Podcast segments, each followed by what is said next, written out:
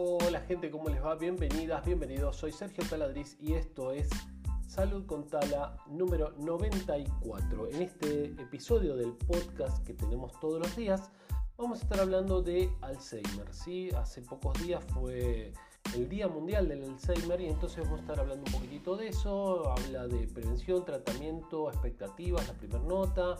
España, uno de los países con más casos de Alzheimer el olvido del Alzheimer ahora durante la COVID y alguna investigación que pone en foco, digamos, los hábitos de vida de la persona que lo padece, que padece Alzheimer. ¿Comenzamos?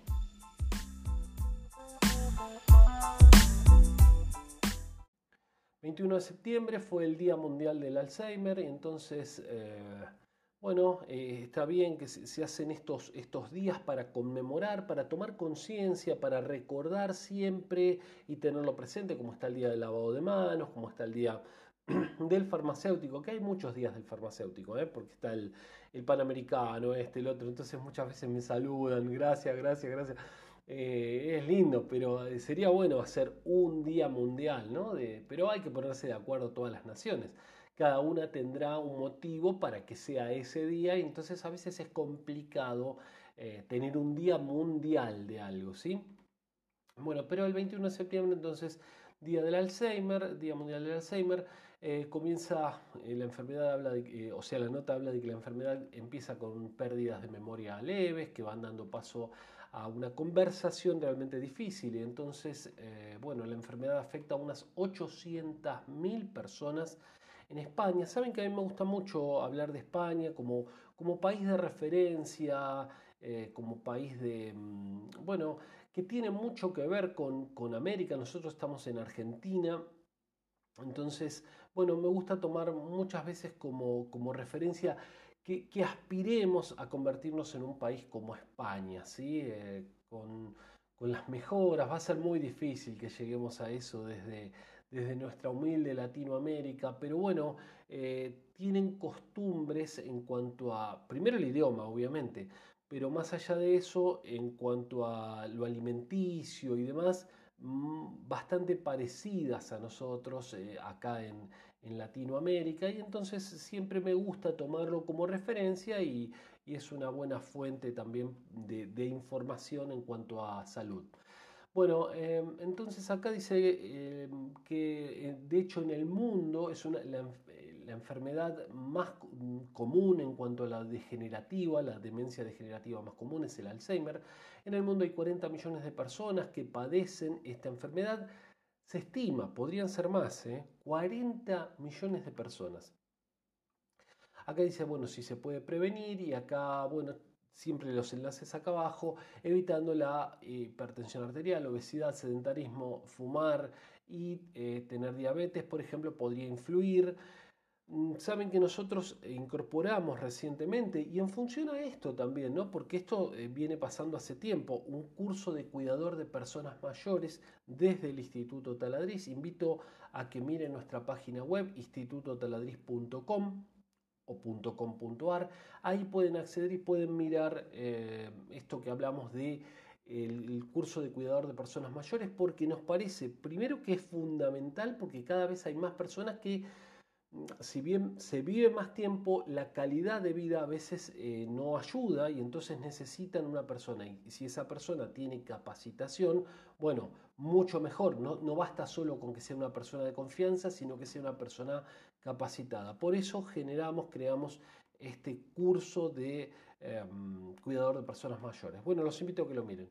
Entonces, eh, bueno, tratamientos y expectativas. Acá se habla justamente de cuidar la salud alimentaria, también de hacer ejercicio. Todo esto, por supuesto, lo incluimos en este taller, en este curso que les decía.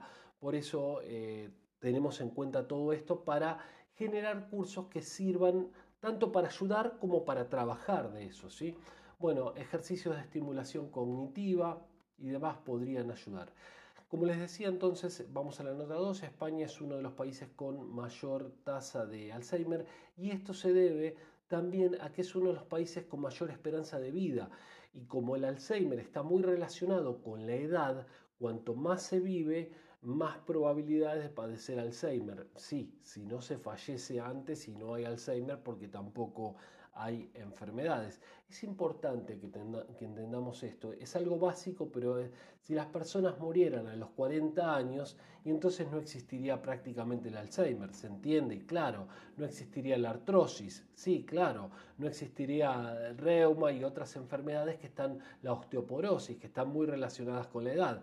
Estas enfermedades existen y aparecen obviamente porque la gente vive cada vez más y es así y es deseable y obviamente queremos que, así sea, pero entendamos que el envejecimiento trae enfermedades que la juventud, digamos, no tiene. Habrá otras, habrá muertes por accidentes automovilísticos, drogas, alcohol y otras cuestiones, pero se entiende lo que quiero, lo que quiero decir.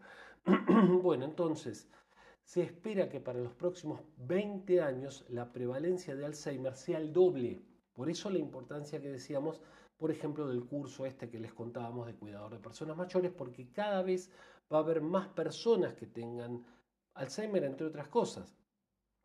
Y las computadoras y, toda la tecnología es fantástica, pero hay cuestiones que no va a poder reemplazar, como por ejemplo el cuidado de un adulto mayor ¿sí? o de una persona mayor. Bueno, desde el punto de vista clínico, la enfermedad presenta dos fases, la preclínica, que puede extenderse por más de una década, donde no hay prácticamente alteraciones cognitivas, y la fase sintomática, donde aparecen los síntomas cognitivos y conductuales que se hacen evidentes. ¿sí? La persona no recuerda el nombre de la, de la persona con quien está hablando, por ejemplo, el nombre de los hijos. es triste, es una enfermedad triste, ¿no? Para para quien no padece, estimo que no tanto, porque tal vez no toma esa conciencia, pero, pero para la familia sí.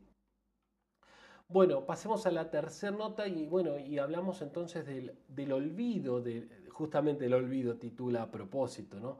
Porque es una enfermedad que se relaciona fundamentalmente con los olvidos, con la pérdida de memoria, el Alzheimer. Entre otras cuestiones, empieza con eso, después es mucho más grave. Pero acá dice el olvido porque eh, les leo este párrafo cortito. Dice, ¿cómo puede ser que mi marido con Alzheimer no haya visto un médico en 11 meses? Es lo que no puede entender Julia con sus 68 años. Ha tenido que transformarse en enfermera, terapeuta, policía. ¿Por qué? Porque, eh, bueno, se ve que es difícil lidiar, tratar con el marido. El Alzheimer cambió sus vidas hace 6 años. Eh, durante un tiempo lo habían llevado bien hasta que llegó la pandemia ha sido mortal, no ha visto un médico y mi casa se ha vuelto un infierno, dice eh, la nota, ¿no? Se volvió violento, estaba desquiciado, no me reconocía, me insultaba, salía a buscar a sus padres fallecidos cuando ya no podía salir, se perdía, iba a buscarlo. Gracias a Dios ha dormido todas las noches en casa. Recuerda Julia que agradece que la policía no la multara. Esto es algo triste que también está trayendo la pandemia, ¿no?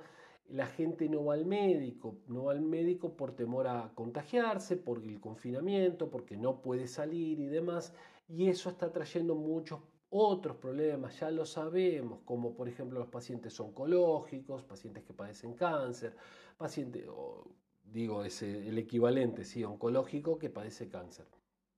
Eh, eh, pacientes con diferentes tipos de trastornos eh, cardiológicos, neurológicos y muchos más que tienen que ir al médico, pero lamentablemente con esta cuestión, a menos que sea algo absolutamente necesario, no van.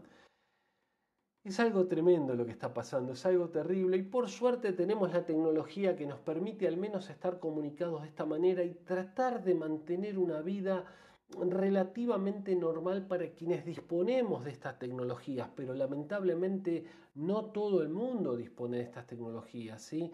Em, en nuestro país, en la República Argentina, hay, la mitad de los niños son pobres. Es algo tremendo, es algo tremendo lo que está pasando. En todo el mundo han caído las, las, economías y, y la cantidad de pobres se ha disparado y la cantidad de personas que no tienen trabajo.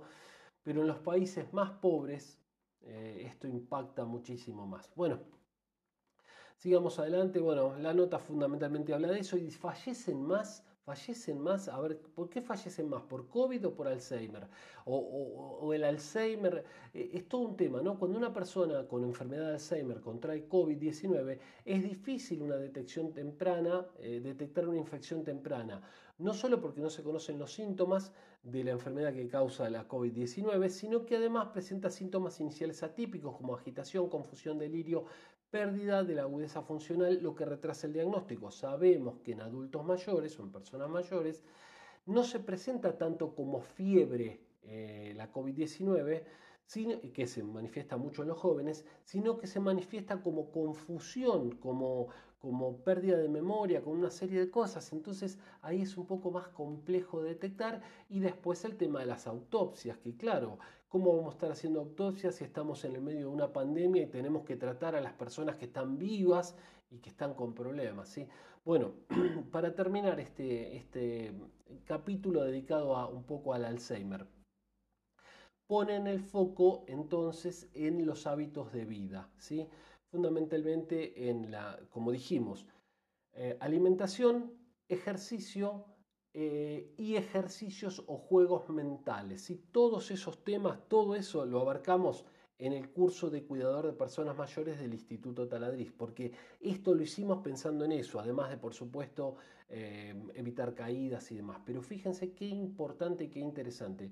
Entonces, para todos, sepámoslo, mantener un, cierto ejercicio, no hace falta ser un atleta olímpico, pero ciertas actividades eh, de ejercicio, limpieza de la casa, una serie de cosas que puedan seguir manteniéndola es muy, muy importante. Alimentación, tratar de cuidar, entonces no tener sobrepeso y eh, comer sano, ¿sí?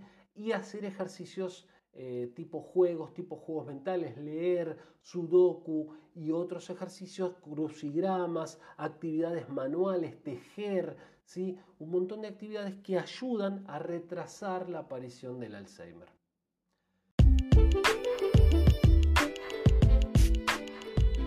Gente, llegamos al final, espero que les haya gustado este episodio. Nos vemos el día de mañana. Soy Sergio Taladriz y los invito a seguirnos en las redes sociales como Instituto Taladriz. Ahí nos encuentran. También me encuentran a mí particularmente como Instituto, como Sergio Taladriz. Así que nada, si me quieren agregar, gustoso, gustoso de que me agreguen a sus redes. Les mando un saludo grande, cuídense mucho y nos estamos viendo en el día de mañana. Chau, chau.